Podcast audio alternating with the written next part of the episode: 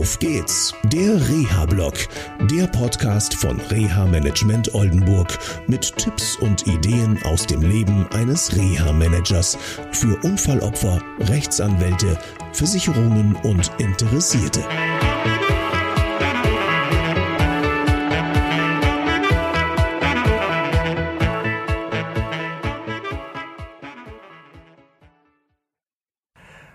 Hallo, ich hoffe, es geht euch gut. Und ähm, ja, in einem Gespräch in der letzten Woche bin ich auf was ganz Kurioses gestoßen.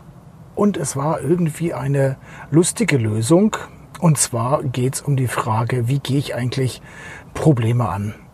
Ich darf den Betroffenen begleiten aufgrund eines schweren Motorradunfalles. Und ähm, im Gespräch und wir unterhielten uns da über seine zukünftigen Arbeiten und ähm, ja auch eine realistische Einschätzung und ähm, er berichtete mir von einem Problem nach dem anderen, das er immer wieder gelöst hat.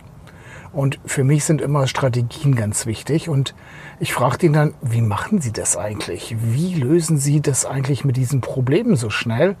Denn ich hatte den Eindruck, er ist so ein richtiger Problemlösungsmensch geworden. Und er sagte, es ist ganz einfach. Ich nehme das Problem, packe es in eine Seifenblase und dann wird es ganz leicht, guck's mir von außen an und dann kommt die Lösung von ganz selbst. Ich fand das ehrlich gesagt ein bisschen spooky und er kommt damit unheimlich gut klar. Habe ich gesagt, okay, Sie können auch die Seifenblase zerplatzen lassen und dann ist das Problem ganz weg oder Sie können es wegfliegen lassen. Ähm, da sagte er, nee, das wäre unrealistisch, denn das Problem wäre damit ja nicht gelöst. Das dazu. Ich finde es einfach cool, wie Menschen unterschiedliche Problemlösungsansätze haben oder zum Beispiel Probleme leicht machen und dann auch leicht eine Lösung finden.